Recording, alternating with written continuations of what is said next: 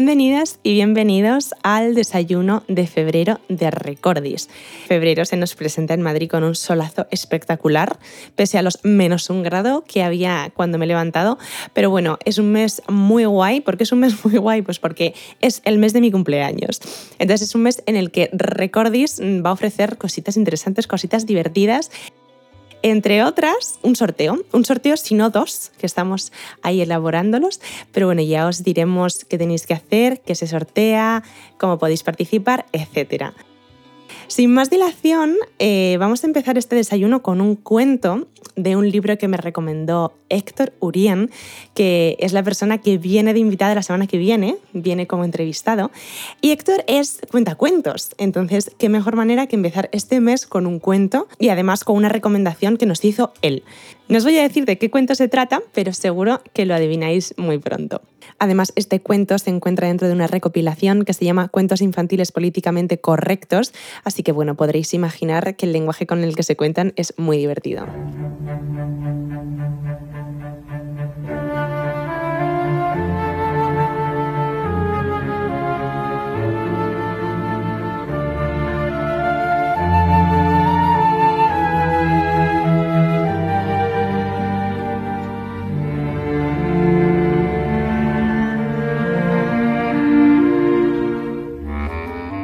Mucho, mucho tiempo, muy lejos de aquí, vivía un sastre itinerante que un día llegó a un país desconocido.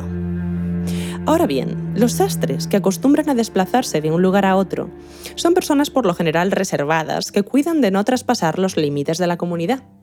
Aquel sastre, sin embargo, era un individuo hipergregario, además de limitado en cuanto a modestia se refiere por lo que no tardó en verse en la taberna local, abusando del alcohol, invadiendo el espacio privado del personal femenino y relatando ignorantes historias acerca de caldereros, recogedores de estiércol y otros comerciantes.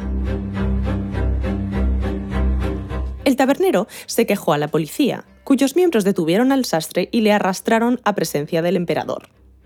Como cabe esperar, toda una vida de convencimiento acerca de la absoluta legitimidad de la monarquía y la inherente superioridad de los varones habían convertido al emperador en un tirano fatuo e intelectualmente limitado. El sastre reconoció aquellas facetas de su carácter y decidió utilizarlas en provecho propio. ¿Deseas expresar alguna solicitud antes de que te destierre de mi reino para siempre? le preguntó el emperador. Tan solo que vuestra Majestad me conceda el honor de confeccionar un nuevo traje real, repuso el sastre, ya que he traído conmigo un tejido especial tan raro y delicado que solo puede ser visto por ciertas personas, precisamente por aquellas que vos querríais tener en vuestro reino personas políticamente correctas, moralmente nobles, intelectualmente agudas y culturalmente tolerantes que no fuman, ni beben, ni encuentran diversión en las chanzas sexistas. Personas que no ven demasiada televisión, que no escuchan música country y que no organizan barbacoas. Tras un instante de reflexión, el emperador accedió a su propuesta. Se sentía halagado por el concepto, pleno de fascismo y testosterona, de que el imperio y sus habitantes existían únicamente para mejorar su imagen. Sería como estar casado con una mujer bandera y multiplicar cien mil veces la sensación resultante. Ni qué decir tiene que el sutilísimo tejido en cuestión no existía tantos años de vida fuera de los límites de una sociedad normal habían facilitado al sastre el desarrollo de un código moral propio que le invitaba a estafar y a humillar al emperador en nombre de los artesanos independientes en general. Y así, a lo largo de su diligente tarea, pudo convencer al emperador de estar cortando y cosiendo piezas de tela que, desde el más estricto sentido objetivo de la realidad, no existían. Cuando el sastre anunció que había terminado, el emperador acudió a contemplar su nuevo atavío frente al espejo. Quien le hubiera visto allí, desnudo, como el día que vino al mundo, habría podido comprobar que los años que había pasado explotando al campesinado le habían convertido en una repelente masa de carne fofa y blancuzca.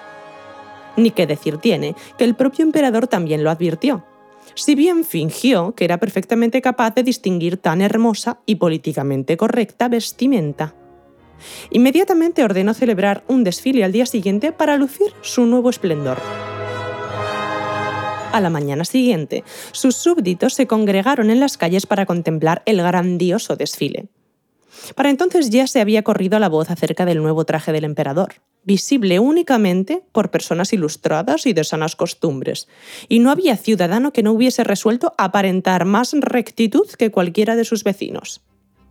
El desfile comenzó con gran algarabía.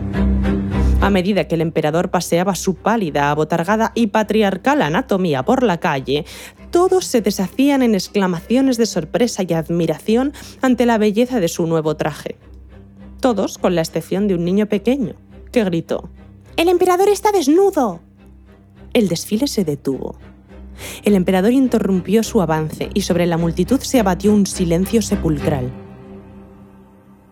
hasta que un campesino, de excelentes reflejos mentales, exclamó No, no lo está. Sencillamente ha adoptado un estilo de vida alternativo en lo que se refiere a su atuendo. De la muchedumbre se elevó una ovación y todos los presentes se despojaron de sus vestimentas y se pusieron a danzar bajo la luz del sol, tal y como para ello los había diseñado la naturaleza. A partir de aquel día, el país pasó a admitir aquel estilo alternativo de vestimenta, y el sastre, privado de su modo de vida, empaquetó su aguja y sus hilos y nunca más volvió a saberse de él.